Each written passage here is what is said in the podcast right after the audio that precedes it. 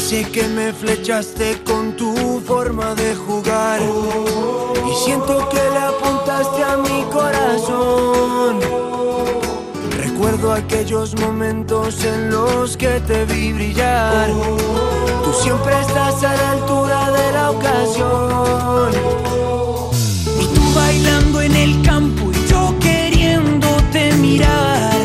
Confieso que Hola, ¿qué tal familia, amigos? Buenas noches, bienvenidos a Camino al Cielo, el programa especializado en la Liga Smartbank, la liga más emocionante del mundo, como siempre, en las noches de Radio Marca y Fondo Segunda. Estamos emitiendo desde Madrid para todo el mundo desde las 11 de la noche en Twitch, en el Twitch, en el canal de Fondo Segunda y desde las 2 y media de la madrugada en la frecuencia modulada de Radio Marca y en la web y en dispositivos eh, móviles a través de la app, de la aplicación de Radio Marca, de la radio del deporte. Produce este espacio, como siempre, eh, José Miguel Capel, como cada semana. En la realización y la edición está el oráculo de los rodeos, Iván Borja, con mención especial al equipo de técnicos de Radio Marca que hacen que Camino al Cielo suene todas las madrugadas de los lunes. Y también gracias a toda la redacción de Fondo Segundo y Radio Marca por hacer posible este programa. Con la jornada 13 ya concluida, traemos un especial Halloween de miedo. Las Palmas sigue siendo una víctima de la maldición del Alcoraz donde no ha ganado nunca. Primera derrota del curso de los chicos de García Pimienta por 1-0, dejando la liga sin equipos invictos. En Oviedo todavía tienen pesadillas con el penalti eh, pitado a Abel Bretones, que todavía yo no tengo claro si es penalti o no, en Vitoria. Eh, y es que el monstruo de Mendizorroza sigue pisando fuerte, eh, sin grandes alardes, sin eh, demasiada, yo creo, brilla- brillantez, pero con una eficacia brutal en las dos áreas. El Deportivo a la vez sigue colíder, está colíder con 26 puntos gracias a ese gol de penalti de Salva Sevilla en el minuto 99 contra el, la- el Real Oviedo que consumó su primera derrota con Álvaro Cervera. Aunque para casa del terror, el plantío. El que pasa por allí sale con el susto en el cuerpo. La nueva víctima del eh, conjunto de, de, uy, de iba a decir, eh, del conjunto de Julián Calero fue el nuevo Ibiza de Anquela. El Burgos ganó 2-0 otra vez con Churripi, con Caro en la portería. El onubense sigue sin haber encajado un gol en esta liga. Eh, los tres en contra que, que lleva el Burgos los ha encajado eh, Dani Barrio. Así que Churripi es poco menos que el cancerbero, ese monstruo de tres cabezas, guardián del inframundo de la mitología griega, que no dejaba pasar ni el aire, ni los que entraban ni los que salían. En fin, que el Burgos sigue en playoff y que el Ibiza en puestos de descenso a pesar de- del cambio de entrenador con Anquela, de momento 0 de 3. Y hablando de cabezas, Carcedo volvió a salvar la suya con una victoria en el Heliodoro Rodríguez López de Tenerife por 0-2 con doblete de Valentín Bada donde no había ganado nadie hasta la fecha en esta temporada.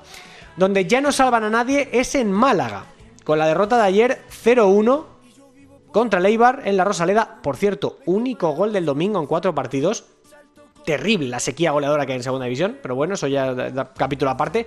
Eh, eh, lo más novedoso fue eh, no que perdiera el Málaga, porque lamentablemente no es noticia ya, sino que la grada dirigió los cánticos de, dimisión, de música de viento hacia la administración judicial y al propio director deportivo del club. Y es que el Málaga lleva 8 derrotas de 13 partidos, lo cual lleva al conjunto de Pepe Mel, del alicaído Pepe Mel, al Pozo con 9 puntos, al fondo del Pozo empatado con el Club Deportivo Mirandés, que no pasó del empate a cero en, el Ángel Carro de Lugo. Y donde empieza el run run es en Ponferrada, con eh, José Gómez en la cuerda floja, una dura derrota, durísima derrota eh, contra la Andorra, 3-0 para acabar la jornada en puestos de descenso con 13 puntos. Por cierto, en el Andorra, Carlos Martínez marcó su primer gol en segunda división.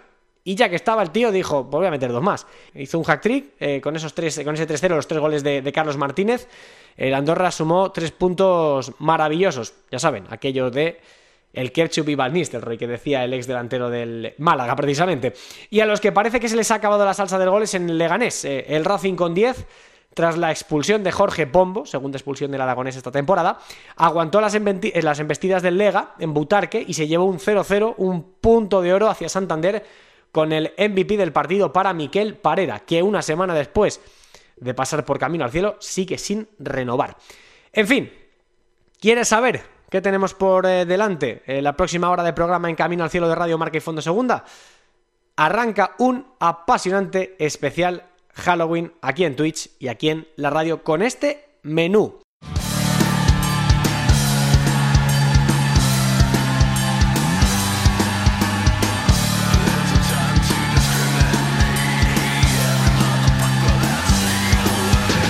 Estaremos en Granada para hablar con un jugador feliz. Carlos Neva volvió a jugar siete meses después tras sufrir una, sufrir una rotura de cruzado anterior y en unos instantes va a estar con nosotros para charlar un poquito eh, el lateral zurdo del conjunto nazarí. Nos vamos a tomar, por supuesto, nuestro café preceptivo semanal con Loren Castro. Haremos una radiografía del partido entre el Málaga y el Eibar. Nos tomaremos nuestras cañas radiofónicas también semanales en la Taberna de Plata para analizar a tres equipos de la Liga Smartbank y por supuesto con los 11 de la semana, con el MVP, eh, eh, el, entrenador revelación, el entrenador y el jugador revelación, perdón.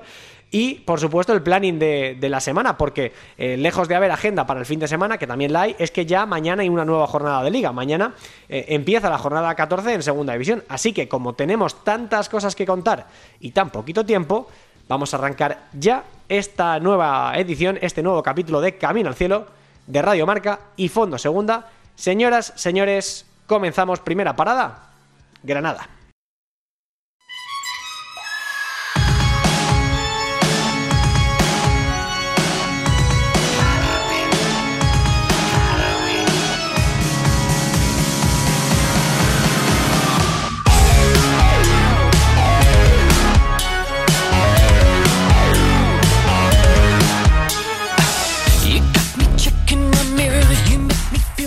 Bueno, qué alegría, ¿eh? Qué alegría nos dio ayer el eh, Granada, no por el resultado, eh, el 0 a 0, que fue un muy buen partido en Cartagena, en un partido donde creo que los dos equipos merecieron ganar. Pero sin duda la gran alegría, ya conocíamos que estaba en listas de convocatoria anteriores, por ejemplo, para el partido del Sporting, pero la gran alegría fue ver sin duda uno de los laterales con más proyección y más futuro del conjunto nazarí después de esa lesión que se produjo el 19 de que se hizo el 19 de, marzo de cruzado anterior de la roya izquierda. Carlos Neva volvió a jugar con el equipo de su alma y hoy está con nosotros para hablar eh, de sus sensaciones, del equipo y de todo lo relativo a, a la segunda división. Don Carlos Neva, ¿qué tal? Buenas noches, ¿cómo estás? ¿Qué tal? Buenas noches. Bueno, bienvenido y por partida doble, bienvenido a Camino al Cielo y de nuevo al, al, mundo del fútbol que me imagino yo que lo habrás echado tanto de menos después de tanto tiempo en el dique seco, ¿no? Sí, al final el, ver a tus compañeros competir eh, cada semana y sobre todo el, el verlos disfrutar en, los entrenos pues sea seguro, ¿no? Pero bueno, al final el, el proceso, aunque haya sido largo, ha sido, ha sido de aprendizaje, de, de conocerme mejor a mí mismo, de de conocer otro aspecto como el poder ayudar desde fuera y, ver el fútbol desde fuera y como te digo un, un aprendizaje diferente pero que, te llena mucho ¿no? Eh, ¿Qué tal te, qué cómo te sentiste? ¿Qué tal te viste jugando? ¿Estás al 100% o todavía te queda un poco? Bien, bien, me encontré bastante bien. Quizá pues ese, ese parón que se produjo por la, por la lesión de Víctor, aunque bueno ya está bien, ¿no? Pero a mí sí que es verdad que, que me vino bien porque el partido sí que es verdad que estaba en, un ida y vuelta constante y quizás pues ahí eh, hubiera sufrido un poco más, pero ese parón, como te digo, eh, me vino bien, eh, yo me encuentro bien físicamente, quizás obviamente no me encuentro a mi 100%, pero es que yo pues por naturaleza soy muy, muy exigente conmigo mismo y, y lo único que quiero es seguir mejorando a poder ayudar lo mejor posible al equipo. Oye, eh, eh, ¿ha sido una recuperación express, por así decirlo? Porque si esto fue en marzo y estamos ya a finales de octubre y ya fuiste, ya tuviste el alta hace un par de semanas, han sido siete meses más o menos. Creo que es una cantidad de tiempo bastante muy buena, ¿no? Eh, creo bastante decente, una recuperación muy rápida, ¿no? Bueno, más que rápida, creo que, ha sido buena. Eso que comentas de, las dos convocatorias anteriores era un poco más por, por ir eh, entrando en la dinámica de grupo, el, el míster eh, habló conmigo de que si quería y había posibilidad de, ir, yo le comenté que por supuesto de que yo estaba dispuesto eh, a ir y ayudar al equipo en, lo que fuera, ya te digo desde fuera, porque no, no, no, tenía la alta competitiva, entonces no podía participar. Pero bueno, eso también te viene bien de, a la cabeza, te, te vas metiendo, vas, vas oliendo otra vez lo que, lo que viene siendo la competición y respecto a la recuperación, creo que, bueno, eh, se dicen que son unos de 6 a 8 meses y todo va bien. La mía, por suerte, ha ido cumpliendo plazos sin, sin molestias ninguna. Y bueno, esos siete meses que se han dado para, para volver a la competición creo que ha sido lo, adecuado. Has hablado de aprendizaje, de, ir metiéndote en la, dinámica para que la cabeza, sobre todo la cabeza, ¿no? que es lo más importante a veces, eh, se vaya acostumbrando, poco a poco ir oliendo la competición. Eh, te quiero preguntar, eh, Carlos, si le has dado muchas vueltas a la jugada de Marras, a la lesión en Mendizorroza el año pasado, si le has repetido mucho en tu cabeza o, eres más de mirar hacia adelante y tampoco te, has recreado demasiado en ello. Sí, o sea, la jugada aparte de ser fortuita, porque bueno, es una caída de, un rival en, mi pie y de ahí viene el movimiento, la cual la rodilla se va algo y se rompe el ligamento cruzado. Eh, yo le he dado muchas vueltas porque al final en, esto del fútbol y en la máxima categoría pues hay que cuidar cada detalle y, si no hubiera perdido esa marca con Escalante pues eh, quizá me hubiera pasado en, otra jugada pero no en esa. Entonces si hubiera ganado esa marca a, Gonzalo Escalante, pues, pues quizá no me hubiera ocurrido. Bueno, eh, ¿has cambiado mucho, eh, Carlos, durante estos siete meses? Eh, por todo eso que decías de, ver a tus compañeros entrenar, de estar desde fuera, de aprender a, ser otro compañero, otro perfil de compañero durante estos meses. ¿Ha cambiado Carlos Neva durante este tiempo? No, no creo que haya cambiado. quizá pues se le da más valor al, al estar aquí, ¿no? Eh, al ser un afortunado, al poder competir día a día con, los mejores del país, eh, de, disfrutar, a mí pues intento tener una sonrisa todos los días, en cada momento, de, de, aprender, como te he dicho antes, de, cada situación que te, que te, eh, que te pone la vida por delante y bueno, creo que sigo siendo la misma persona, pero ahora pues que he estado parado estos últimos meses, pues vuelvo a valorar eh, todo lo que vivo, ¿no? Cuando ayer pones un pie en Cartagonova para jugar, ¿de quién te acuerdas? Bueno, pues me acuerdo en primer lugar de, mi pareja, de Nerea, eh, me acuerdo obviamente de mi familia y amigos, y también me acuerdo mucho de, aunque ellos lo saben constantemente de, forma diaria, eh, del cuerpo médico que tenemos, que, que, creo que si no es el mejor de España, pues ahí debe estar, porque se llevan los problemas a casa, intentan estudiar si, si no consigue dar con la tecla. Eh, creo que, se desviven por nosotros y, sin ellos sería imposible, ¿no? Aparte también de, mis compañeros, el cuerpo técnico, cuerpo, eh, bueno, la gente que trabaja en el club, eh, que al final son un apoyo diario para nosotros, ¿no? Son los que los que nos levanta cuando, cuando todo va mal. Mm. Y me imagino, y ya con esto termino la parte del tiempo de recuperación eh, de la entrevista, Carlos, eh, me imagino, hombre, un descenso es una, es una puñeta, eh, hablando mal y pronto, para un futbolista, pero el vivirlo lesionado y no poder ayudar desde el césped, se sufre mucho más, se, padece mucho más, es más duro incluso que si lo hubieras podido pelear abajo. Sí, claro que sí, claro que sí. Al final el, el descenso es una cosa eh, un cúmulo de, errores que va, cumpliendo durante todo el año. Pero sí que es verdad que eso fue una de las cosas que, peor llevé porque eh, yo me siento, tengo un sentimiento de propiedad hacia, el equipo y el no poder ayudar desde el verde pues se me hacía bastante duro. Entonces pues las cosas encima no, no iban bien, se, se consumó el descenso y ahí sí que es verdad que me costó un poco más, pero intenté, como te he dicho, intentar llevarlo de la mejor manera posible, intentar eh, ayudar a los compañeros que estaban más jodidos que yo y que, bueno, que, la vida te da más oportunidades y creo que este año pues es una de ellas para poder reafirmarte y, y, y hacer cosas bonitas, ¿no? Te quiero preguntar, eh, por ya por la competición, eh, Carlos. Eh, sí. bueno, ayer fue un partido con muchas ocasiones que pudisteis ganar, que también pudisteis perder porque tiene dos el Cartagena muy claro, sobre todo al final. pero te quiero preguntar por el equipo. Primero por la plantilla que tenéis. es un equipazo, a nadie se le escapa que tenéis al Pichichi como es Uzuni, tenéis a futbolistas muy contrastados en la categoría, tanto en segunda división como en primera, por ejemplo Jorge Molina, por, por decir uno. ¿Notáis mucha presión? ¿Tenéis la obligación encima de llevar al ascenso al Granada este año? No, no, presión no creo que sea la, palabra, creo que, la palabra sería responsabilidad, ¿no? La responsabilidad de, devolverle sobre todo a la gente que se, que se vuelca diariamente con nosotros, eh, esta afición y esta ciudad que, como ya te digo, se vuelca diariamente por nosotros, eh, la responsabilidad de, de, de, lo que he intentado expresarte antes, de hacer cosas bonitas si en consecuencia al trabajo y a lo que se hace durante todo el año te lleva al ascenso, pues, pues sería el claro objetivo.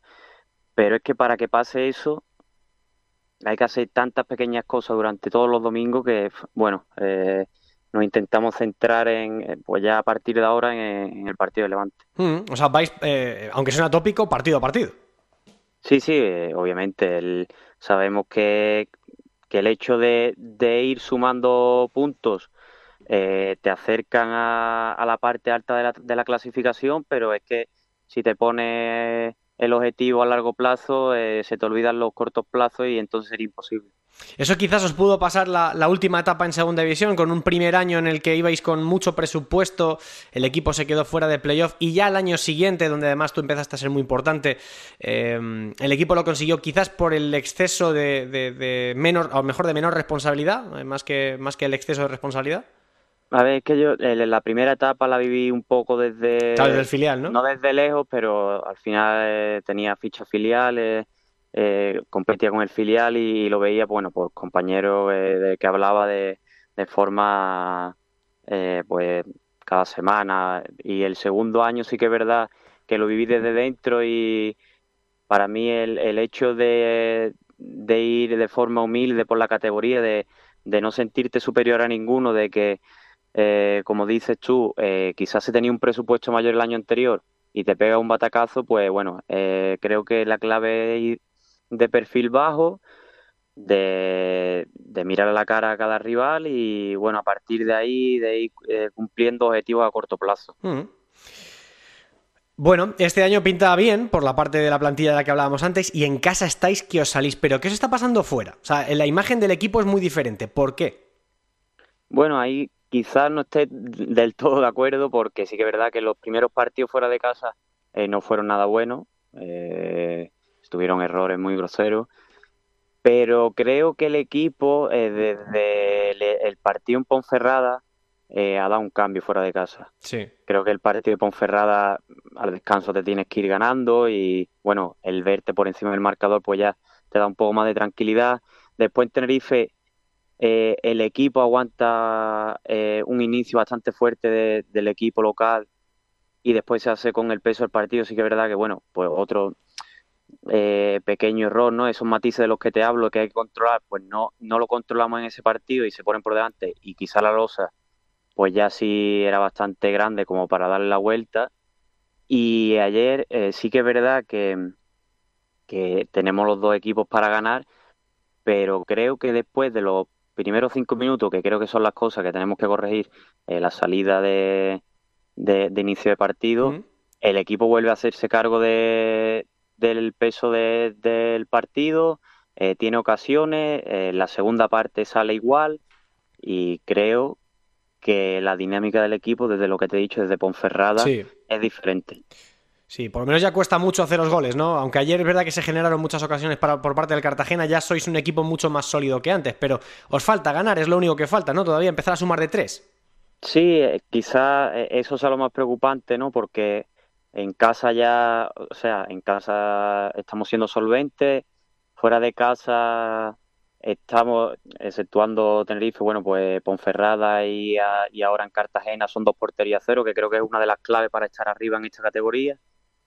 Y bueno, me preocuparía si no, si no generábamos como, como nos pasaba a principio de temporada, ¿no? Ahora sí generamos y nos queda materializar, que bueno, al final pues con la, con la calidad que tenemos de tres cuartos hacia adelante, pues al final va a acabar entrando. Eso casi que cae solo, ¿no? Portería cero y ya los de arriba, como son tan buenos, eh, alguna van a cazar seguro, ¿no? Claro, claro. Bueno, eh, te hago dos para terminar, Carlos. Eh, has hablado antes de la responsabilidad, de la afición, de la fidelidad de la grada, el cariño. A ti además me han dicho que, eres, vamos, eh, el ojito derecho de la, de la afición. Eh, ¿Cómo es la afición del Granada para quien no la conozca demasiado? ¿Cómo sentís ese cariño? ¿Cómo son contigo?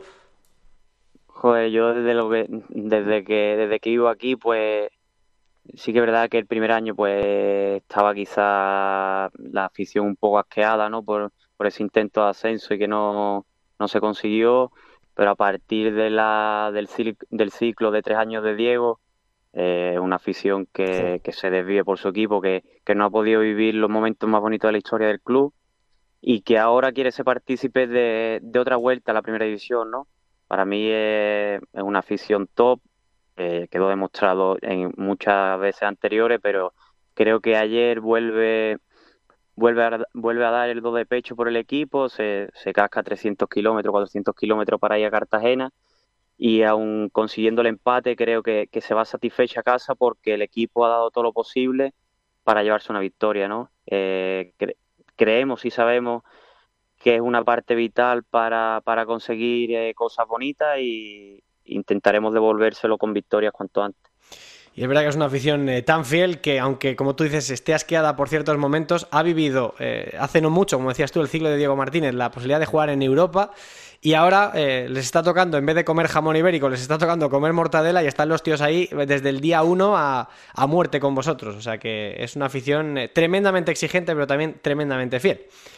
Sí, hay que, yo creo que ahora es un momento de sanar heridas, de, de, de aunarnos todos en, una misma meta que, bueno, que unir eh, la, la afición y, el equipo. Creo que desde el club se está trabajando bien por ello. Y una vez que, volvamos a sanar esas heridas que, causamos, principalmente la plantilla y el club de, el año pasado, eh, creo que seremos bastante fuertes. Bueno, Carlos, eh, para dejarte descansar, te hago la última. Siempre le preguntamos a todos los protas de segunda división de la Liga Smartbank que pasáis por aquí, por Camino al Cielo en Radio Marca, por vuestra vida lejos de los terrenos de juego, vuestros hobbies, vuestras aficiones, vuestros ratos libres, ¿a qué lo dedicáis? Tú, en tu caso, Carlos, ¿qué es lo que te gusta hacer cuando no estás jugando al fútbol?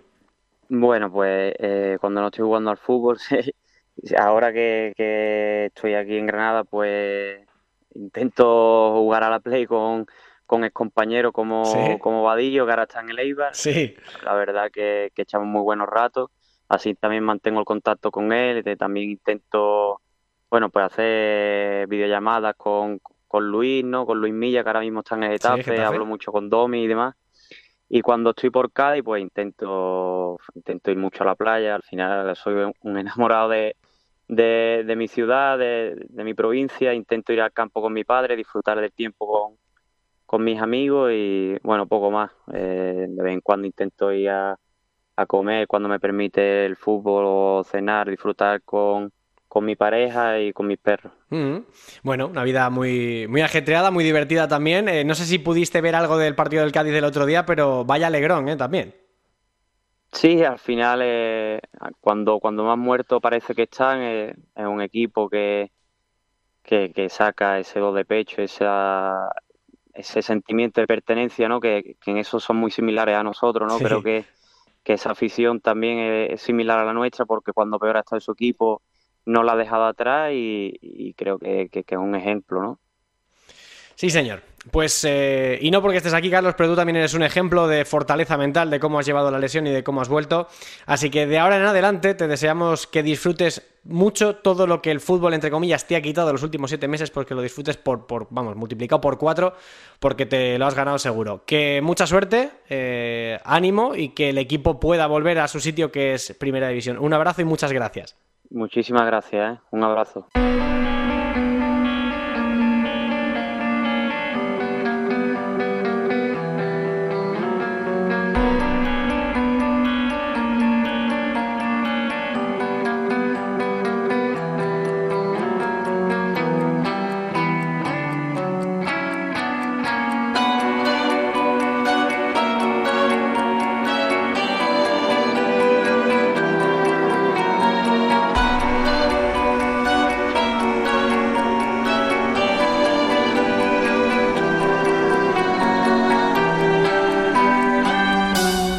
Bueno, café para muy cafeteros, broncas en forma de puros, eh, chupitos para celebrar eh, sorpresas y copas para celebrar grandes gestas. ¿Truco o trato? Don Loren Castro, muy buenas, ¿cómo estás? Hola Jaime, muy buenas, muy buenas noches a todos. Oye, a mí me, me gustan mucho estas, estas festividades, ¿eh? ¿Sí? Eh, estas fiestas tan tradicionales, sobre todo en, en el norte de, de, España. ¿eh? Hombre, hoy me imagino que con el partido del Sporting no te va a dar tiempo a, a darte una vueltecita, pero eh, ¿eres muy de eso, de salir en el día 31 de octubre? Bueno, eh, me, gusta recordar, como se dice en Asturias, el Samaín, ¿no? En Cantabria el Samuín, ¿eh? Eh, que, tiene una, tradición bastante más antigua, ¿no? De lo que el Halloween más americano nos quieren trasladar, ¿no? Con lo cual, bueno, es un, es un día festivo, ¿no? Es, es un día para, para, para, bueno, para disfrutarlo y, y, en concreto los más pequeños, ¿no? Sí, es de origen celta, además, esto, ¿no? El Samuín es de origen celta. Sí, Sí, sí, era pues los, lo, que se hacía pues en los eh, equinoccios, ¿no? Y eh, también para pues eh, esos rezos, ¿no? Digámoslo aún así para que las cosechas durante, durante el otoño e invierno pues fueran buenas para el año siguiente. Mm. Bueno, aquí aprendemos de todo, ¿eh? Aquí hablamos de todo, de fútbol, de, de, cultura, de liturgia, de mitología, incluso en algunos momentos también hablaremos, en fin. vamos a vamos al lío, vamos a lo que, lo que nos ocupa, que es la Liga Smartbank. Eh, no sé por dónde quieres empezar, eh, Loren, el café de la semana, algo positivo que hayas destacado. Sí, el café, el café que, repartimos eh, cada semana, ¿no? A ese equipo, a ese conjunto, a ese cuerpo técnico, a algunos jugadores que de alguna manera, pues bueno, da esa sensación, ¿no? Que se han tomado un café. Y este café de esta semana se va para el Real Zaragoza. Eh, es un equipo que te da una de cal y una de arena, ¿no? Que, no consigue a veces encontrar cierta regularidad, pero que eh, se adapta muy bien a, la zona de presión, ¿no? Es decir, cuando se juega el puesto eh, Carcedo, cuando se juega el puesto alguien en un banquillo, en este caso incluso también el director deportivo, es cuando te toma el café. Se toma el café y es capaz de ganar en el Elidoro Rodríguez López un campo complicado y de manera eh, contundente, ¿no? Con lo cual eh, sí que le damos ese puntito de cafeína para el, para el Real Zaragoza y su victoria en el Heliodoro. Hay que preguntarles qué café se han tomado porque ganar por primera vez al Tenerife en casa esta temporada no lo había hecho nadie. O sea que es la primera vez para un equipo en segunda división, para el Real Zaragoza, donde ya poco a poco se van rompiendo estadísticas porque, por ejemplo, la Unión Deportiva Las Palmas ya era, era el único equipo que quedaba sin perder y ya con lo de la derrota en el campo maldito del Alcoraz, donde no ha ganado nunca pues se acaba otra racha también muy larga, la de Churri, bueno, la de Churripi más o menos, la del Burgos también, bueno, eh, las cosas van a su cauce al final. Eh, seguimos por el mismo cauce, Loren, el café ya está repartido en Zaragoza, la Copa, ¿quién celebra esta semana? Bueno, pues eh, la Copa se la vamos a dar mm, a la línea defensiva, pero en conjunto es al equipo. Y es al Real Racing Club de Santander. A mí me sorprende muchísimo que hasta en siete partidos en los que el Racing se queda en inferioridad numérica, no pierde. O empata, o si va ganando, mantiene el resultado, ¿no? Es decir, eh, en cuanto el Racing se queda con un jugador menos, incluso en algún partido hasta con dos, es capaz de mantener su, resultado, ¿no? Es cierto que todo el mundo prefiere ganar, pero como se suele decir, ¿no? Eh, si no has conseguido ganar en, en 80 minutos, tampoco pierdas. Y en este caso, en el partido en Butarca entre el Leganés y el Racing, el Racing se queda con uno menos tras la expulsión de Jorge Pombo por segunda amarilla. Ya sucedió ante la Unión Deportiva Las Palmas, ya sucedió, sucedió en el Ciudad de Valencia. El Racing con 10 no pierde. Sí, señor, contra Las Palmas, contra el Levante, contra el Leganés y luego cuatro del año. Bueno, esto es en la época Romo, ¿no? Lo de las siete, lo de los siete partidos es en la época de Guillermo, ¿no? Sí, en la época de Guillermo, eh, desde que está Guillermo Fernández Romo, contando también partidos de la temporada pasada en, primera red, ¿no? Pero parece que eso eh, se ha trasladado eh, desde que Guillermo Fernández Romo lleva, lleva al banquillo del Racing, no es en esta temporada solamente, es cierto, pero como que el equipo lo tiene muy asimilado, ¿no? Y no pierde cuando se queda con 10.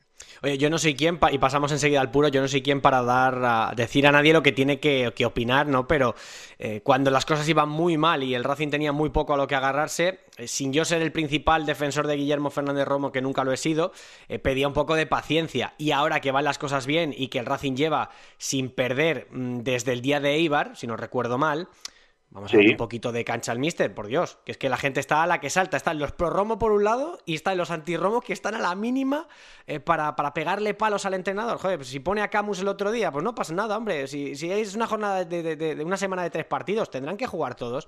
En fin, la gente está a la que salta, Loren. Bueno, ya sabes, la de las redes sociales. Eh, hablando de puros, que todas las semanas parece que a Guille le cae uno, eh, ¿a quién se lo das tú?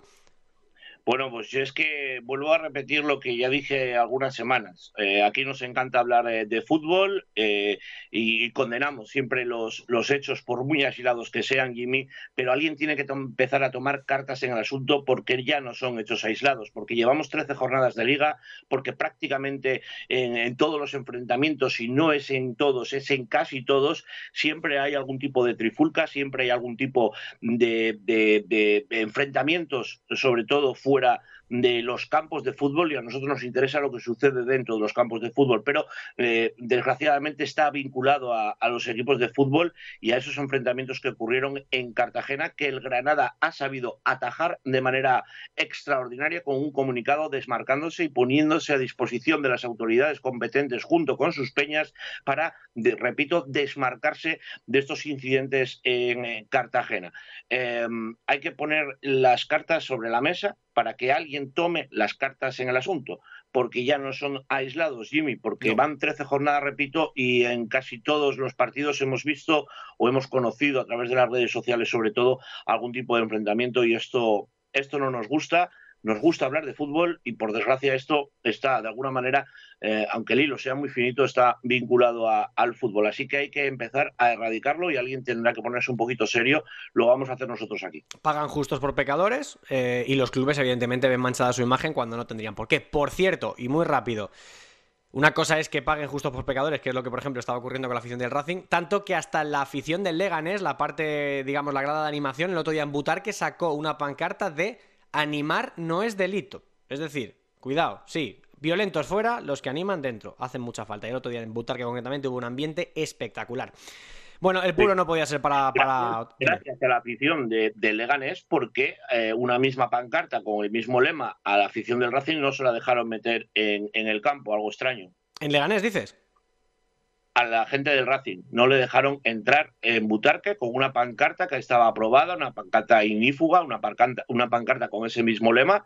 A la afición del Racing se entiende que por órdenes del propio Racing no se la dejaron introducir en el campo. Bueno, pues los del Leganés echaron el capote para la afición del Racing y mira, lo sacaron en la primera parte. Eh, el puro para los ultras violentos, siempre fuera del fútbol. Y el último, la celebración en modo de sorpresa, en formato mini, en formato chupito, ¿para quién? Sí, pues se lo doy para un hombre feliz que ha tenido que, a mí me da mucha rabia esto, ¿eh? que ha tenido que pedir perdón cuando marca, ¿no? Y lo ha hecho por partida doble. Valentín Mada. Valentín Mada, que para mí ha cuajado un gran eh, partido. Destacábamos a Zaragoza en el café, pero en este caso de, destaco también a, Valentín Mada con ese doblete y además eh, pidiendo perdón, ¿no? Eh, da un poquito de rabia, ¿no? ese jugador que, desea marcar siempre y que da la casualidad que marca ante, ante su ex equipo, ¿no? Entonces, esa sensación extraña que tiene que tener el jugador, pero quiero, quiero premiarle esta, esta semana. Estará encantado de haber fortalecido, ¿no? Esa victoria del Zaragoza con ese doblete, pero, pero bueno, en su foro interno seguramente que está eh, eh, con el ángel y el demonio, ¿no? Lo de la ley del ex, vamos, es que es, es que cae por su propio peso, es, espectacular, de verdad. Bueno, Loren, pues nada, te iba a decir que pases un buen puente, que descanses, pero me da a mí que para los que seguimos la segunda división, lo del descanso, como diría el otro, son los padres, ¿no? Pues sí, eh, mientras ruede un balón, mientras haya cosas que, contar, aquí no se entiende ni de puentes, ni de festivos, ni de sábados, ni de domingos, ni de viernes, ni de lunes, Jimmy. Tenemos que estar al pie del cañón porque la gente nos está escuchando y nos está viendo. Hashtag no se sale, lo firma Loren Castro. Querido amigo, desde Radio Sporting, un abrazo enorme, hasta la semana que viene. Un placer, chao, chao. Venga, vamos a pasar consulta, que tiene que estar ya al caer nuestro doctor de cabecera, nuestro Borja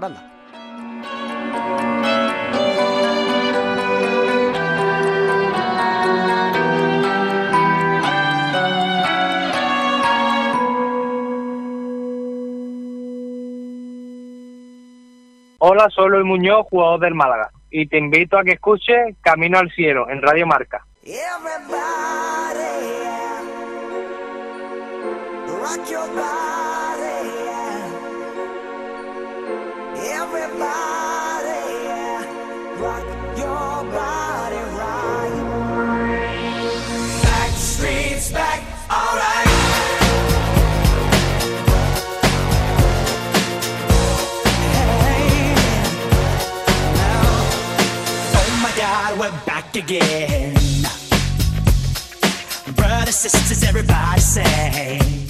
Doctor, ¿qué me pasa? Podríamos decir para esta sección de la radiografía con el doctor de cabecera de Camino al Cielo, Borja Aranda. Eh, hay que preguntarle, lo que pasa que claro, es una pregunta que se lo hemos mucho, ¿no? Se lo hemos hecho mucho estas, estas semanas. Eh, ¿Qué le pasa al Málaga? Ayer el Málaga pierde 0-1 contra la Sociedad Deportiva Ibar en un encuentro que ahora nos va a desgranar el bueno de Borja, pero ya empieza a ser una enfermedad crónica lo de este equipo, porque además Pepe Mel lo dijo en rueda de prensa ayer, que parece que el discurso se agota y que la gente no cree. Y también me sorprende mucho eh, lo tocado que yo veo a un entrenador con la experiencia que tiene Pepe. Hola Borja Aranda, ¿qué tal? Buenas noches. Muy buenas, Jimmy, ¿cómo estamos? Tú, no sé si como Pepe, pero eh, ¿tú crees en este Málaga? ¿Crees la capacidad de reaccionar o empieza a hacerse esto una enfermedad crónica?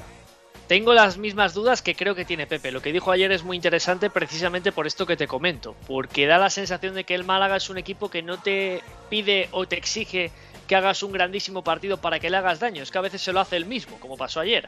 Y esa, y esa realidad del Málaga ahora mismo le está condenando a, los puestos de descenso, a ser colista de la clasificación y, y tiene muy mala pinta el equipo de Mel, que sin embargo dentro del propio partido ves brotes verdes, pero que al final acaban eh, siendo prácticamente irreparables porque al equipo le faltan cosas y cuando te plantas con un equipo de Garitano que está bien arropado, bien colocado, bien ubicado, es tan difícil hacerle daño que el Málaga mm, podía haber estado jugando ayer, hoy y mañana que seguramente no marcaba un gol. Es la versión más fuera de casa de Leibar, como suele ser habitual. En casa es otra historia, es mucho más agresivo y, mucho más intenso en cuanto a tirar hacia adelante. En el Málaga sí que creo que hay una noticia buena, eh, hay muchas malas, pero hay una buena Borja que se viene repitiendo las últimas semanas que por lo menos ya no le hacen casi ocasiones. El problema es que le hacen una y va para adentro. Claro, y, el, y, si por lo menos te la genera el rival por hacer grandes cosas, está fantástico. Pero... pero... si es como ayer que llega Scassi, que va a hacer una salida de balón, que él hace mal, se la entrega a Leibar y el Eibar en dos pases te mete un gol, pues evidentemente ahí tienes eh, parte del problema. El Málaga sale bien y para mí hace un partido bastante bueno en la primera parte y lo digo completamente en serio. Más allá del error, el Málaga juega al fútbol y el Málaga llega muy fácil al área y, tiene por lo menos la capacidad de acercarse. ¿Dónde está el problema? Claro, que un equipo como el Eibar, que sale ayer con tres centrales, con eh, Venancio, con Correa y con Álvarez, que se incrustaba entre ambos y hacía esa labor de central, y para darle carril a Tejero y a Imanol. Luego trabajo incansable de Kiki de Troncho. Por cierto, para mí sensaciones muy positivas del chico de Troncho que, aportó mucho cuando subía Tejero se metía en posición de segundo punta, de media punta, igual que hacía Quique, y eso desbarataba absolutamente a Ndiaye y a Ramón. Y luego doble pivote con Perú, con Muñoz, vamos, trabajo, oficio, todo el del mundo, y un Stoichkov, como siempre con su movilidad, cayendo a los costados para intentar confundir a una defensa del Málaga pero el Málaga más o menos lo, manejaba bien. Eh, hubo algún acercamiento de, de Eibar con peligro. El Eibar sale agresivo al principio del partido, pero claro, todo cambia. El guion cambia cuando se hace el 0-1. Cuando el Eibar se pone ganando, a partir de ahí el Eibar lo tiene claro. Dos líneas muy juntitas, 5-4-1. Espero al Málaga y le intento hacer daño. Pero el Málaga lo corrige. ¿Cómo lo corrige? Muy fácil. Le empieza a dar cada vez más responsabilidad a Javi Jiménez y a Juanfran Ramón se coloca como pivote, libera en Diaye que se incorpora desde segunda línea siendo un futbolista que acompaña a Fran Villalba y luego con Gallar y con eh, muy abiertos para intentar conectar con Rubén Castro. Y el Málaga tiene fases de buen juego y tiene fases de, intentar encontrar a sus delanteros. No lo consigue y utiliza un recurso que yo siempre exijo cuando juegas contra equipos cerrados. Si te están eh, tapando bien para los centros laterales, porque claro, Rubén Castro, imagínate, entre Venancio, Álvarez, Correa, claro. centros laterales difícil. Salvo, salvo incorporaciones de Ndiaye, que ahí tuvo alguna ocasión y tuvo una que un intento de tijera de chilena de Ndiaye que no, no supo conectar. ¿Cuál es lo que me gusta cuando se juega contra este tipo de equipos? El disparo de media distancia. Y el, y el Málaga lo empezó a utilizar y puso a prueba a Lucas Zidane, que respondió muy bien, dentro de que tampoco fue un partido de mucha exigencia.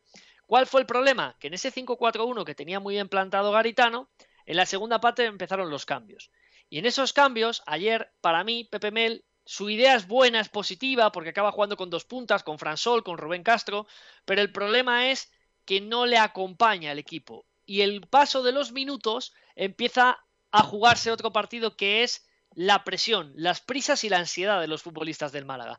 Claro, tú juegas contra un equipo concentradísimo, como es el Eibar, que está bien plantado, que no te deja espacios y que además entienden fenomenal la presión. Y además, por cierto, otro toque de Garitano. Cuando vio que el Málaga le estaba llegando, ¿Qué hace la segunda parte? Sale con el mismo sistema, pero utiliza a Quique y a Troncho soltándoles más. En vez de estar ubicados pendiente de los costados, cierran por dentro al central que puede dar el pase hacia el costado para dificultarle todavía más al Málaga porque no tiene excesivo, excesiva calidad en salida de balón. Y solo con eso desconectó un poco al Málaga. Luego al final Jimmy, pues mucho corazón, eh, poca cabeza, ha salido Fomba, que es un jugador que a mí personalmente no me convence, me parece que es muy rápido, que le echa muchas ganas, pero, pero no tiene calidad y creo que también es un mensaje de Mel de no tengo más y esto es lo que me toca poner. Ha acabado jugando con Febas y con Jozabez de, de doble pivote, es decir, ha hecho todo lo que ha podido, ha intentado mover el árbol, pero el Eibar bien plantado, luego los cambios muy lógicos. En el descanso ha quitado a Stoichkov, cosa que a mí me ha llamado mucho la atención ese cambio, porque ha metido a Blanco. Eh, yo lo he entendido como una idea de, salvo que Stoichkov tenga molestias, es, tengo un tipo para poder anclarlo entre centrales del Málaga, si estoy muy atrás puedo lanzar un balón largo, que me lo baje blanco, que me aguante y que lleguen mis carrileros y que me llegue mi segunda línea. Le ha salido bien y luego han entrado eh, Corpas, Akeche y al final Vadillo por un Quique que como siempre ya sabes Jimmy ha acabado extasiado de correr y de trabajar.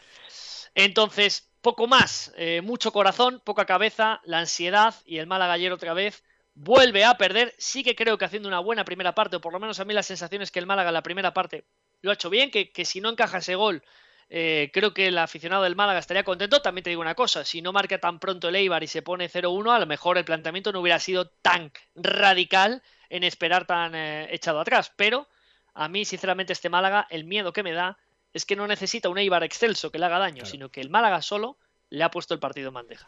Es verdad que, el plan A y el plan B a Garitano le sale perfecto. Eh, marcar, adelantarse en el marcador y luego gestionar la ventaja, eso lo hizo de maravilla, como suele hacerlo. Eh, a partir de ahí, pues eh, el Eibar hace el partido que había soñado. En el caso del Málaga, has hablado de ansiedad. Borja, voy pasando un poco en lo que has ido diciendo. Ansiedad, Pepe Mel también habla de esto. Y habla de corregirlo ya, porque cuanto antes, o cuanto, mejor dicho, cuanto más tarde en quitársela, los equipos rivales van a jugar a favor con ella. Y eso lo saben. Cada equipo que va a enfrentarse al Málaga sabe que es un equipo con pies de barro por esos nervios que tiene ahora mismo por estar en una situación en la que no se esperaba a nadie que estuviera tan abajo, ¿no? Y te suelto tres nombres del tirón para que me vayas devolviendo la pared si quieres. Pablo Hervías, que se retira en el 57 lesionado.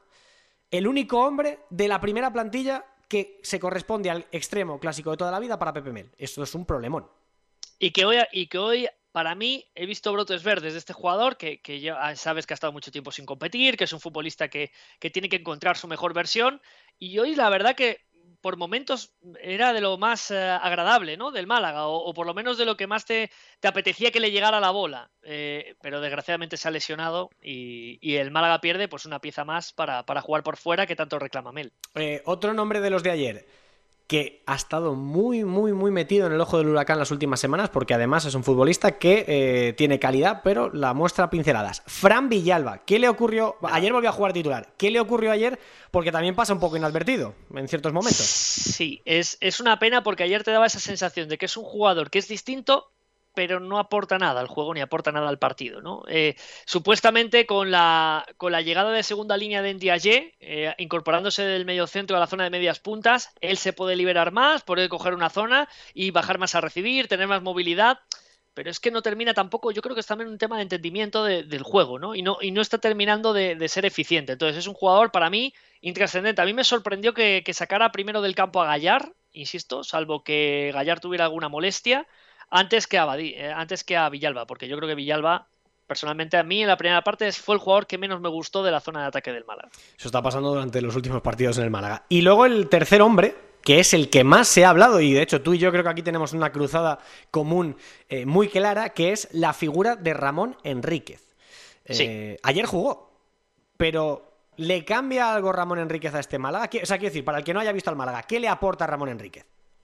Pues Ramón Enrique es el que más claro tiene para sacar la pelota jugada. Y para mí, por eso, cuando se le quería poner de medio centro organizador o incluso de media punta, eh, sí, tiene calidad, es un chico muy bueno, pero para mí su gran virtud es un jugador que te da pases que te rompen líneas. Y en esa salida de balón que al Málaga le cuesta tanto, porque para mí no tiene futbolistas atrás, salvo Juan Fran, quizás que es el que mejor pie tiene, para, para poder sacar esa pelota limpia, eso sí te lo da Ramón. Porque en Diaye es un jugador que, también te lo puede hacer, pero abusa mucho más del paso horizontal, es un jugador que se protege mucho más. Y Ramón es más arriesgado con, lo que puede conllevar, pero ayer eh, los mejores tramos del Málaga fueron precisamente cuando Ramón bajaba a recibir, eh, entonces en Diaye ya no se ponía en la misma línea, daba tres pasos para adelante, creaba una nueva línea de pase para pasar esa, esa presión del de Eibar y así fue como el Málaga empezó a gestionar mejor su fútbol.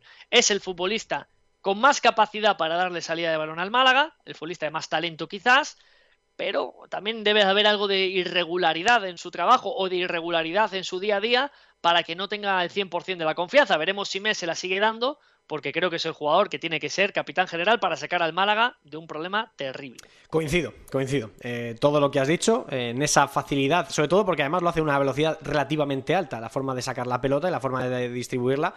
Y para mí tiene que jugar siempre, pero bueno, esto ya es, eh, esto es gusto personal. don Borja Aranda, no te muevas porque hoy tienes escaño en la Taberna de Plata, para hablar de, un montón de cosas, así que te sacamos durante media hora más prórroga en la, aquí en Camino al Cielo.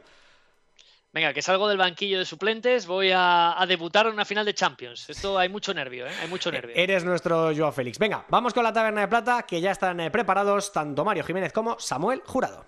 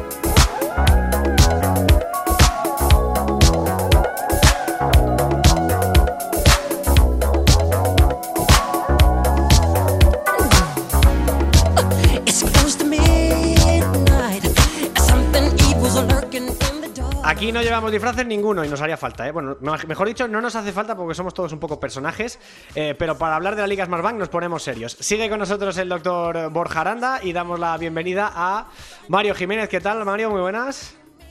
Muy buenas, Jaime, ¿qué tal? Hola, Samu Jurado, ¿qué tal? Muy buenas. ¿Qué tal, Jaime? Damos con ello.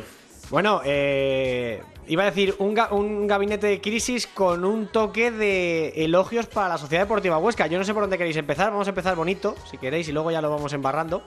Eh, porque lo que ocurre esta semana en el partido del Alcoraz entre la Sociedad Deportiva Huesca y la Unión Deportiva Las Palmas es el mejor ejemplo para mí de dos cosas. Y si queréis ya empezamos a hablar del entramado táctico del Huesca, pero uno, que en el fútbol actual es muy complicado meter mano a equipos trabajados en bloque bajo, por muy bueno que seas con la pelota. Y dos, que Cuco Ciganda es un pedazo de entrenador y que creo que no lo valoramos lo suficiente. No sé quién quiere empezar a partir de aquí a analizar a la Huesca, pero estas son las dos pildoritas que quería soltar yo. Yo, yo te cojo el testigo por lo que has dicho del pedazo de entrenador que es, ¿no? Porque conseguir un equipo que se arme tan fácil y tan, y tan bien parece algo sencillo, ¿no? Porque todo el mundo se piensa que plantear dos líneas muy juntitas cerca de la frontal lo hace cualquiera, ¿no? Esto lo hace, lo hace. No, el tema no es eso, el tema es coordinarlo, ¿no? hablábamos con el Burgos estas semanas. Entonces, yo creo que Ciganda además lo demostró en el Oviedo y mira cómo está el Oviedo este año, sin Ciganda. Es, es, un entrenador que maneja muy bien ese contexto y luego no solo eso, sino que luego su equipo tiene capacidad para crearte peligro, que muchas veces el riesgo de meterte atrás y de, y de estar muy cerquita del área es luego y luego lo hemos comentado con el tema del Málaga, es luego llegar a, la portería, ¿no? Es luego llegar a la portería e intentar hacer, hacer los tantos. Entonces, el Huesca, que tiene futbolista de calidad, creo que a nivel nombres el Huesca ha ido bajando eh, ese estatus de sus jugadores, pero lo ha ganado en un tipo de futbolista que se amolda mucho más a planes, por ejemplo, como el que tiene Ciganda para ejecutarlos. Y luego, evidentemente, tú puedes tener mucha calidad, como tienen Las Palmas, que, por, nivel y futbolistas es de los equipos que más te puede generar, pero es tan difícil, Jimmy, eh, defender, eh, perdón, atacar a un equipo que defiende tan bien que yo sinceramente creo que tiene mucho mérito y estoy de acuerdo contigo en que Ciganda te puede gustar más o te puede gustar menos, pero como técnico es uno de los técnicos de la categoría sin lugar a dudas. Pues ya sabe todas. Eh, lo que queráis del Huesca, chicos, ya te digo, yo creo que es un equipo del que hemos hablado muy poco, pero es que además de lo que decíamos de Ciganda, es que aparte es un tío valiente. ¿eh? Es que... Eh, Se inventa una posición en teoría nueva y medio desconocida para Jeremy Blasco, porque la Real venía de jugar en, una defensa de tres y ahora es un central perfectamente compatible. Eh, Chris Salvador no entraba en la dinámica y el otro día creo que hace un partido extremadamente correcto junto a Hashimoto en el centro del campo. Y lo que va rotando, es decir, tiene la plantilla metida en toda la dinámica, Mario. A mí me parece un entrenador que tiene muy claro lo que quiere, su discurso es muy, es muy conciso y al final los 20, 21, 22 están todos metidos en la pomada.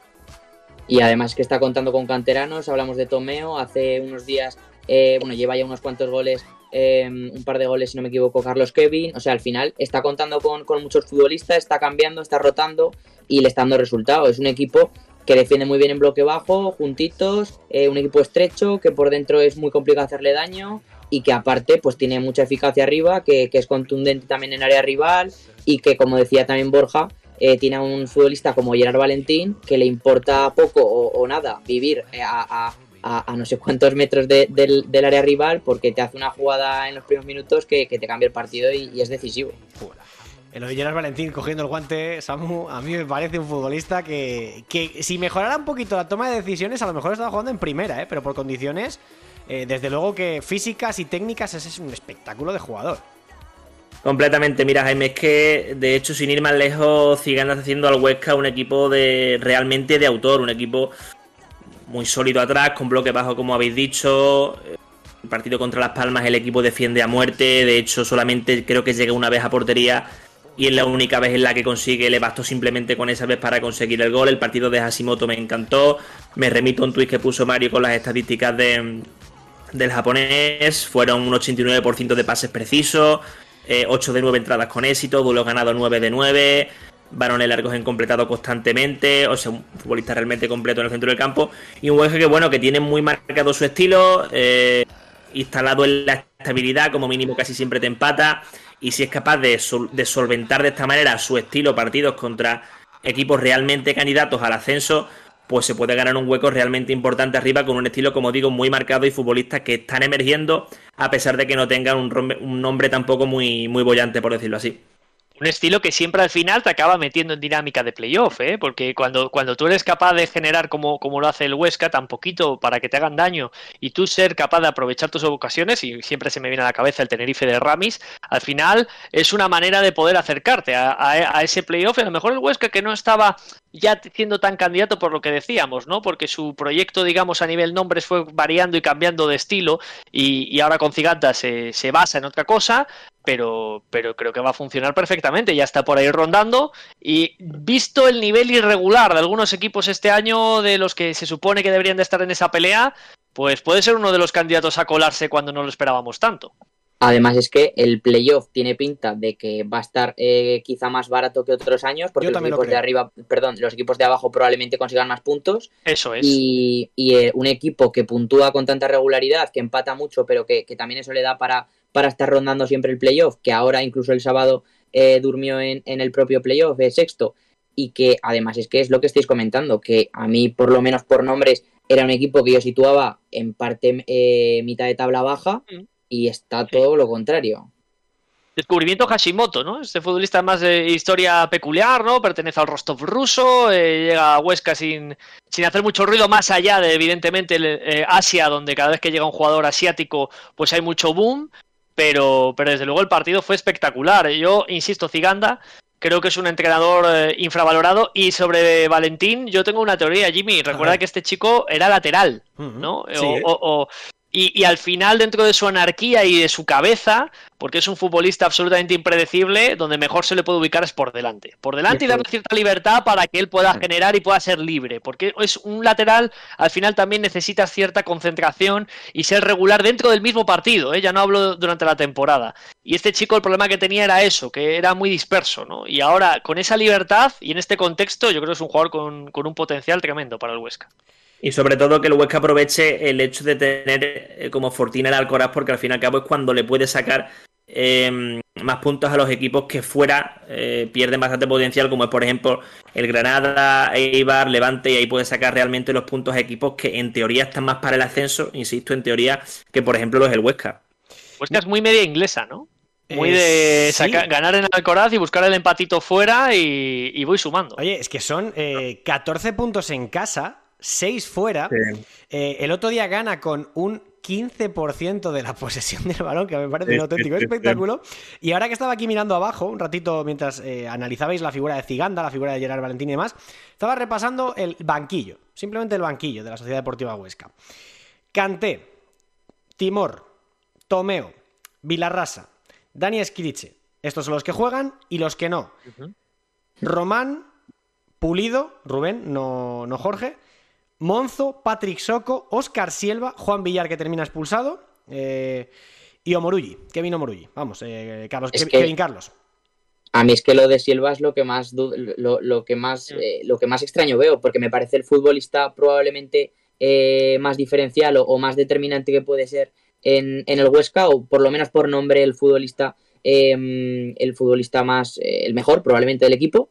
Y es que no está contando demasiado. El otro día no jugó, y, lleva unas jornadas, bueno, en general, es que más allá de, de, una o dos titularidades recuerdo, es que está contando muy poco, hay veces que entraba desde el banquillo, pero, pero incluso otras no entra, entra antes Tomeo, y es que poco se le puede reprochar a Ciganda aún así, porque aunque sea un futbolista eh, que, en teoría iba a ser clave, de momento Ciganda es que los resultados lo está sacando, entonces eh, poco más se puede decir. 278 minutos, ¿eh? un gol a favor de Oscar Silva, que es verdad que es un futbolista que con el golpeo de balón que tiene eh, es un valor añadido, y yo, Mario, estoy contigo. A mí me parece un jugador que en mi equipo, en un, equipo como esta Sociedad Deportiva Huesca, sin desmerecer a nadie, me parece un futbolista que a mí de partida me gusta tanto que yo lo pondría de inicio, pero es verdad que hay mucho nivel en ese centro del campo, sin tanto nombre pero para lo que quiere Ziganda, que la siguiente pregunta que os quería hacer sobre, sobre el Huesca antes de cambiar un poquito de tercio es ¿cuánto, del 1 al 10, os puede recordar este Huesca al Oviedo de Ziganda que casi se mete a última hora en los puestos de playoff? Qué buena pregunta. Eh, a ver, es que si la dinámica sigue siendo esta, si el Alcoraz lo hace es un Fortín que tiene pinta, defiende de la manera en la que defiende, tiene la efectividad que tiene, vamos, yo no se me olvidará jamás el partido de la semana pasada en Andúa del Huesca fuera de casa, como resistió continuamente los envites del Mirandés. Pero es que, claro, lo que hizo el Oviedo de meterse finalmente en playoff también, creo que ahí dio un salto más allá al Oviedo. Creo que aún es muy pronto para ver si los, si los automatismos del Huesca están para eso, como queda tanto, pero bueno, creo que es una buena base en ese sentido para que se asienten los, los automatismos y como digo, de aquí para arriba con este Huesca. Es que ha sido un 8 sobre 10, ¿no? 8 sobre 10 le, puedo dar. Eh, creo que hay que ver si 60. Tú has dicho antes, Borja, perdona, que es un equipo de autor. Joder, con 12 jornadas ya lo han cogido para ser un equipo de autor. Me parece bestial. Eso, eso, eso es, eso es. Y eso es muy difícil, eh, Jimmy. Sobre todo porque no has, no has fichado a nadie que estaba contigo, que a lo mejor te ayuda a la integración táctica del equipo, ¿no? Muchas veces hay entrenadores que cambian de equipo y fichan a dos piezas de los que habían estado con él para hacer más fácil, más sencilla esta integración, ¿no? Y en este caso no, una plantilla nueva, él llega a un proyecto nuevo y se ven muchas similitudes con ese Real Oviedo, ¿no? Eh, es cierto que tiene ciertas carencias y, es, una, es una realidad, que, el Oviedo tenía a lo mejor alguna cosa más desde mi punto de vista en cuanto a, futbolista, yo creo que un Borja Bastón eh, al nivel que estuvo no lo tiene el, Huesca, pero la realidad es que lo que es el equipo, tú lo ves y no sabes quién está en el banquillo y te dicen, ¿tú de quién crees que puede ser este equipo? Y se te viene a la cabeza y dices, Ciganda. Para terminar, Mario, ¿qué vas a decir? Totalmente. Además, justo cuando estaba diciendo Borja que no se había llevado Ciganda a futbolistas del Oviedo, como, como ha podido hacer Carceo en el Zaragoza con Manu Molina, como ha hecho, eh, como hizo Bolo eh, con, con Sergi Enrich en, Oviedo. Eh, al final es, justamente eso y, es que en, muy poquitas jornadas está consiguiendo una identidad en un, equipo que, que, no es nada fácil obviamente tan pronto y es que quitando los dos, tres primeros partidos en los que el Huesca sufrió, recibió muchos goles eh, quitando eso, es que poco se puede reprochar. Es uno de los equipos que menos goles ha encajado, que más porterías hacer ha conseguido, y así no me equivoco son 8, 8 de 13, que es una barbaridad. Y, la verdad es que es un equipo que, a priori, para mí por lo menos, ni mucho menos iba a pelear el playoff, pero la verdad es que está ahí, está ahí, está a un punto ahora mismo, a dos, y, lo está rondando. Pues otro más eh, o sea, en defensa, brevemente, Jaime, en defensa realmente bien, pero considero que para la altura a la que tú lo has puesto, Jaime, para alcanzar ese nivel de alcanzar playoffs como lo hizo el Oviedo, le falta más pólvora arriba, más llegada, más verticalidad. Por ejemplo, a mí José Carrillo no me parece un, un 9 en el que confiar gran parte del potencial. Eh, Kevin Carlos por ahí también en el banquillo, Dani Escriche, mm, Juan Villar, yo no sé hasta qué punto son recursos lo suficientemente buenos como para confiar eh, el poder en el ataque. Yo creo que muy bien este Huesca en defensa, pero creo que le hace falta un tirón aún más en, en ataque para llevarlo a cotas a las que tú lo has propuesto, Jaime. Es que, claro, a ver, eh, eso es lo que decía Mario, es meter a uno más en la pomada. Yo creo que para quedarse séptimo, como creo que se quedó el Oviedo del año pasado, eh, que al final se mete las palmas y incluso se sube hasta la cuarta plaza, eh, y el Oviedo se queda a dos jornadas fuera del playoff. Es decir, yo también lo veo complicado que llegue hasta eso, pero eh, con menos recursos probablemente tiene una pinta de que puede ser otro de la que esté ahí porque además los equipos de Ciganda son muy regulares, ¿no? Muy muy regulares, en casa muy bien, lo que decía Borja de la media inglesa y bueno, a veces fuera pues puede, puede flojear un poquito, pero bueno. Le, perjudicó el año pasado, me acuerdo el partido con el Málaga y el partido con Las Palmas, porque son partidos que, el Oviedo tiene que ganar porque encima en Las Palmas se pone ganando sí. y al final ese ataque de entrenador de Ciganda de, querer que pasen pocas cosas le perjudicó, ¿no? Y eso para mí son los dos partidos donde él pierde el, el tren del playoff. Para mí hay un tercero. Ah, para mí hay un tercero, Borja, perdona, y cambiamos ya de tercio que, quiero dedicarle tiempo a la Ponce al Tenerife. El del Huesca también, precisamente. El 3-3.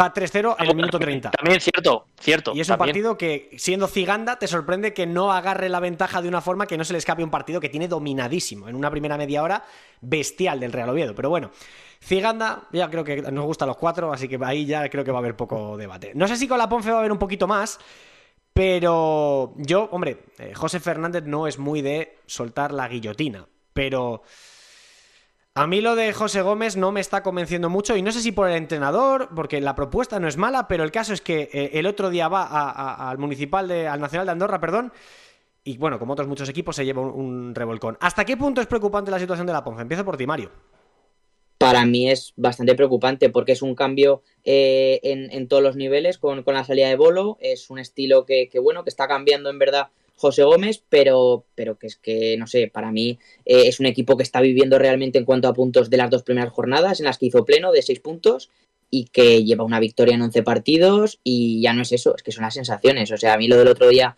en Andorra me pareció, me pareció un, un despropósito. Creo que fue un partido horroroso, sobre todo la primera parte. La segunda sí que es verdad que mejoró con, los cambios y demás, pero, pero yo creo que la primera fue eh, de las peores primeras partes y eso que ha hecho eh, partidos muy, muy flojos y muy pobres la, la Ponfe. Entonces, al final, eh, es un equipo que, que, ahora mismo está en descenso y que, si no fuera, como digo, por esos seis puntos que consiguió en las primeras semanas, estaría último. Es que no gana desde el 18 de septiembre.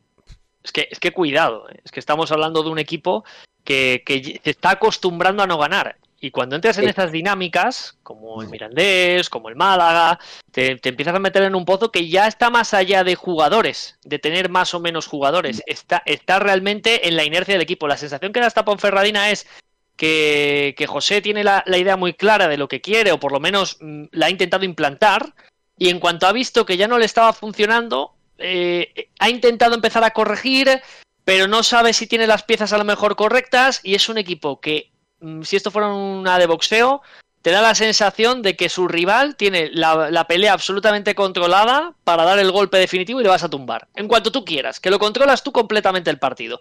Que te da la sensación de que la Ponferradina no te va a hacer daño. Y ese es el peor, digamos, análisis de un equipo cuando, cuando está en esa situación como, como está la Ponfe. Entonces, lo que tú dices, la paciencia de la directiva, no sé hasta cuándo llegará, pero encima tienes un poco la marca de que tienes que sustituir a un tipo que era Bolo, que ha hecho un trabajo allí descomunal. Entonces, encima es ese espejo que te está absoluta, absolutamente contemplando todo el día, ¿no? O sea, si, hubiese que pensar, un segundo, Mario, si hubiese que pensar en algún entrenador que ahora mismo esté el que más esté en la cuerda floja ahora mismo creo que es José Gómez. Yo creo que tiene un equipo que bueno, en la parte delantera tiene potencial, a mí Derek Lacerda me gusta, Dani Ojeda también, me parece futbolista interesante, pero creo que está realmente cerca porque esto ya va de automatismo, de dinámica, eh, no parece que esto vaya a buen puerto y bueno, considero que está muy al caer porque en el, en el partido contra el Andorra no salió nada, es verdad que se topa con los tres goles de, de Carlos Martínez, con el Andorra recuperando otra vez la dinámica positiva en su, en su casa después de algún que otro partido ahí eh, con alguna que otra duda, pero como digo, no va de coincidencias, no va de momentos puntuales, ya va de dinámicas y de no saber aprovechar ciertos jugadores interesantes que considero que tiene esta, esta Ponferradina. Y que, además. ¿no, Mario? Que además cambia el sistema y intentas, eh, intentas ser entrenador y, digamos, ante un rival que precisamente lo que, lo que más destaca es su capacidad para moverte con el balón y para generarte espacios. Eh, encima tú, para mí, ese cambio de sistema es un ataque de, José Gómez de decir, bueno, voy a cambiar esta tecla para ganar este partido y lo tengo que hacer así. Pues no te sale tampoco bien, ¿no? Y ya cuando tus propias decisiones eh, fallan en un cambio tan drástico, los jugadores también ya a lo mejor tienen cierta duda hasta del entrenador, de decir, oye, ¿está haciendo lo correcto? ¿No lo está haciendo? Entonces es una situación muy delicada.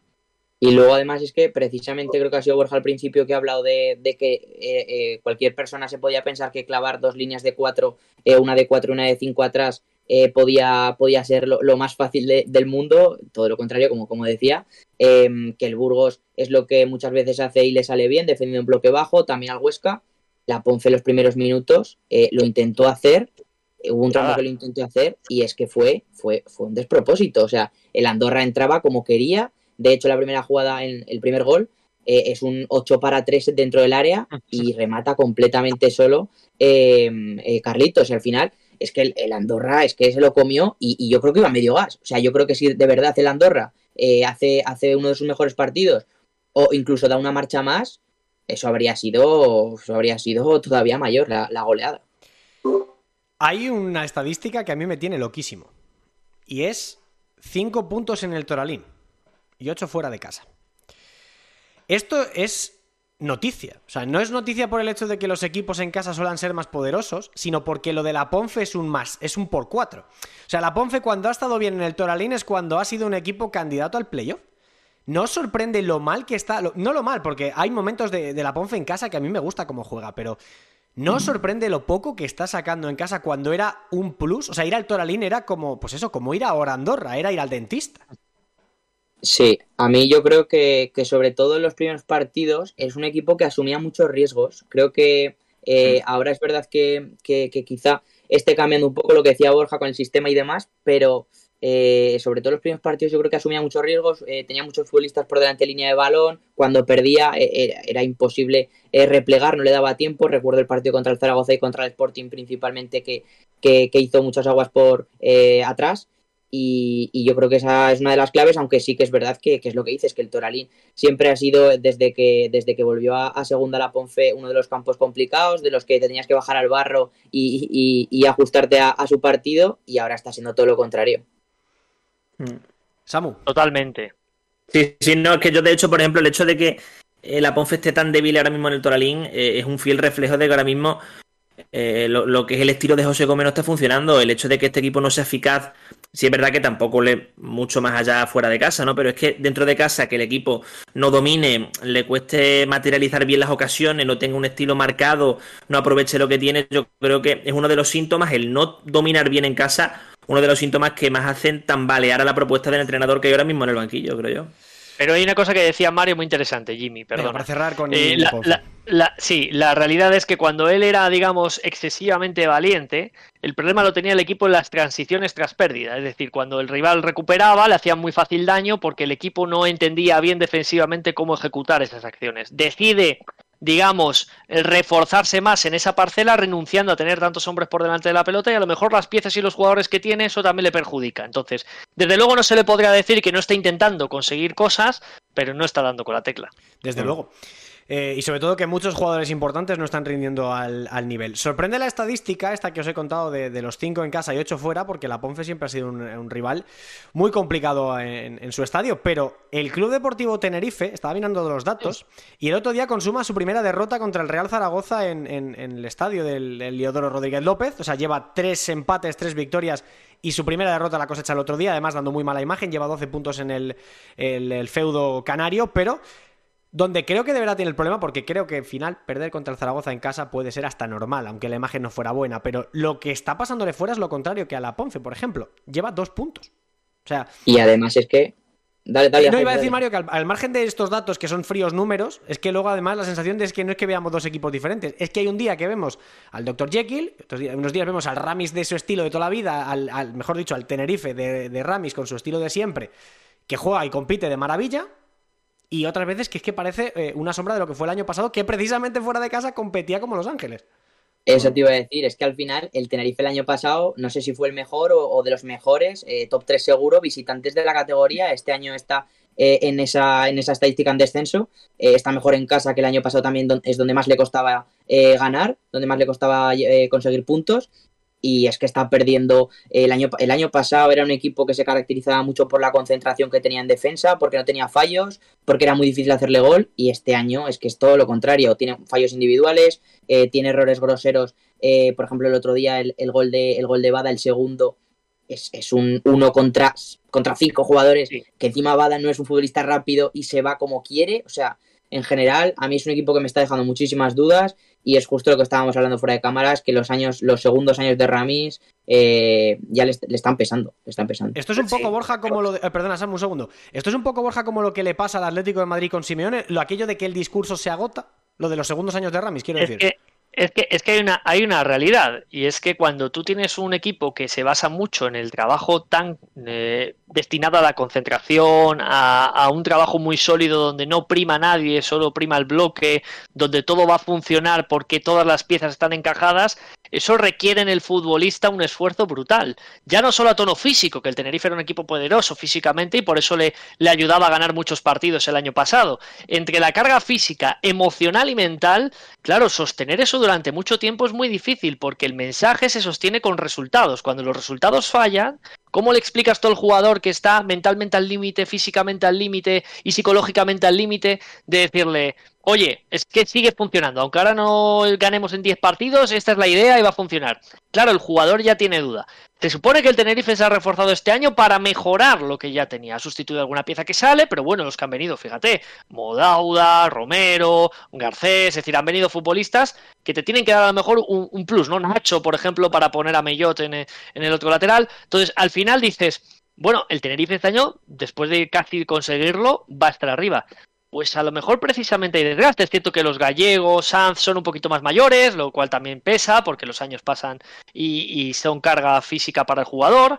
Pero yo sí tengo la sensación de que pasa eso con el Tenerife, que el día que el partido eh, va saliendo el plan, el equipo cree y empuja, pero el primer día que el partido no va tan bien y hay un pequeño revés, el equipo ya no cree tanto, empieza a, desenredarse, a, a, deshacerse el equipo, a cometer, es lo que decía Mario, es decir, jugador como Bada, con todos mis respetos, que, yo no me esperaba seguramente verle un gol así, no mm. puede hacerte, no te puede hacer esa acción.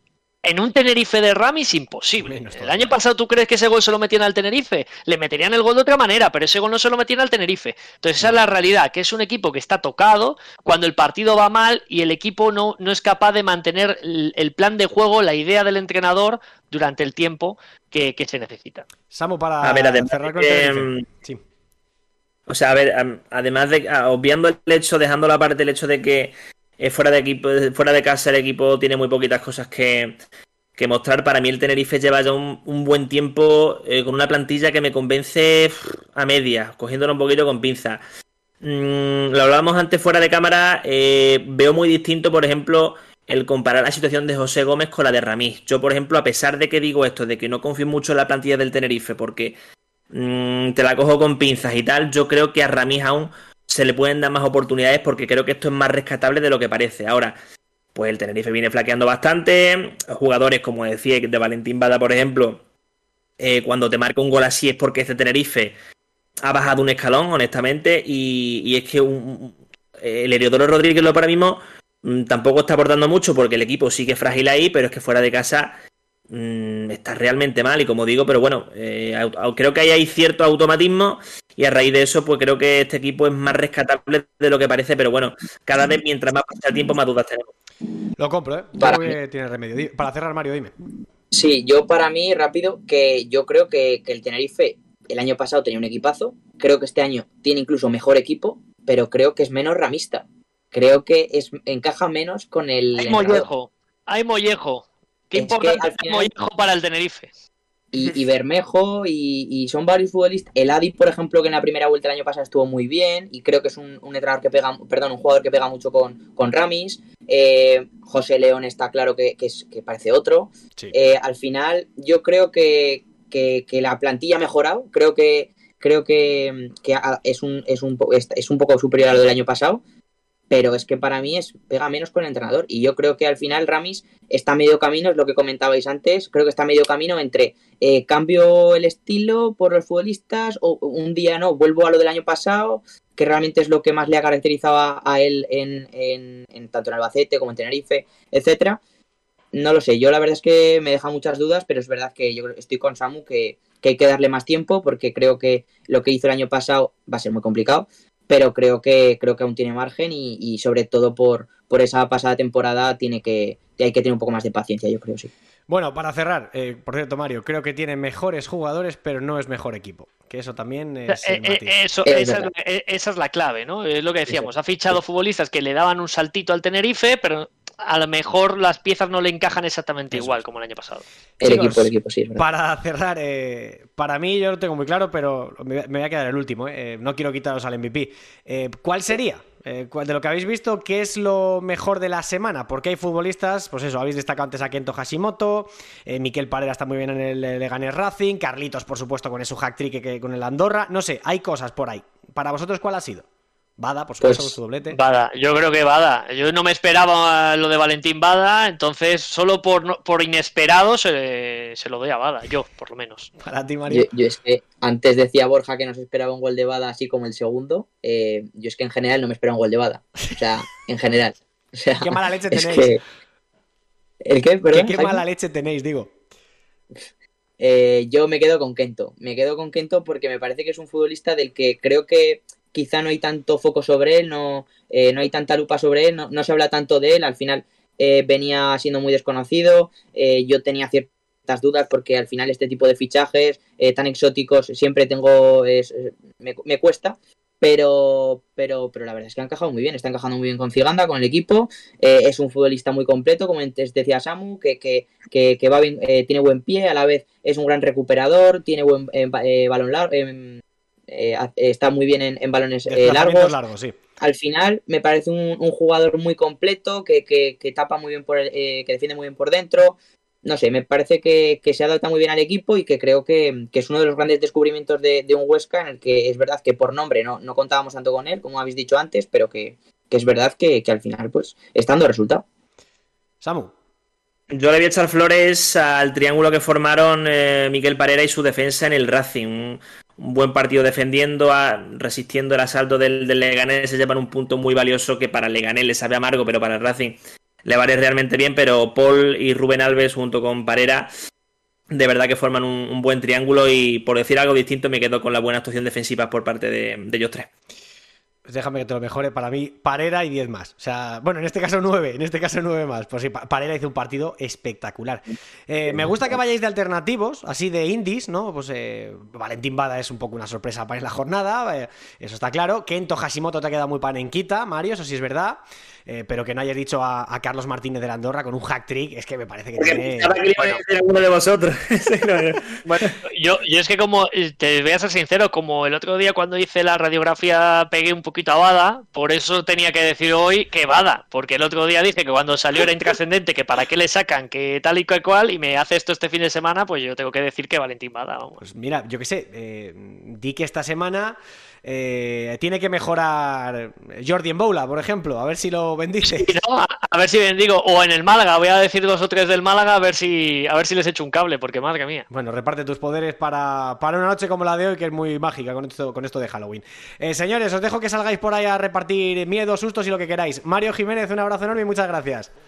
Un abrazo para todos, Jaime, un placer. Don Borja Aranda, un abrazo enorme y, gracias por este cameo que has hecho en la Taberna de Plata, saliendo de currar en tu clínica para luego tomarte aquí unas cañas con los amigos en la Taberna de Plata. Cuando queráis, siempre un placer, Jimmy, un abrazo. Don Samuel Jurado, hasta la semana que viene, un abrazo, gracias. Un abrazo, Jaime, gracias. Venga, y nosotros contamos la agenda del fin de semana, como siempre, que no es el fin de semana, porque ya mañana hay más partidos.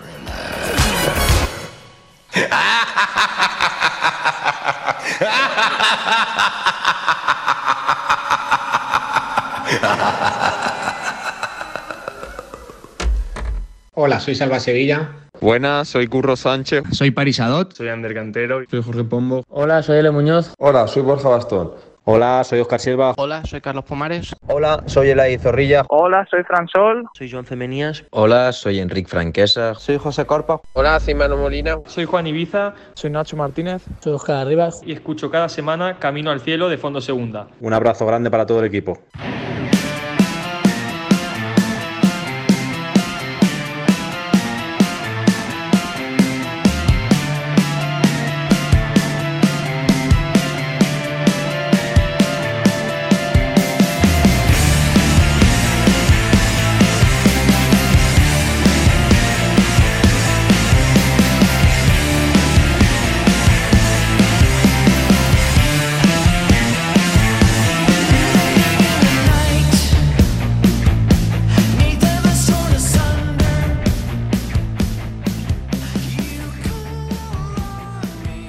Oye, que casi se me olvida, el 11 de la jornada, que no hemos comentado cuáles son los 11 más destacados de esta última edición semanal de la Liga Smartbank.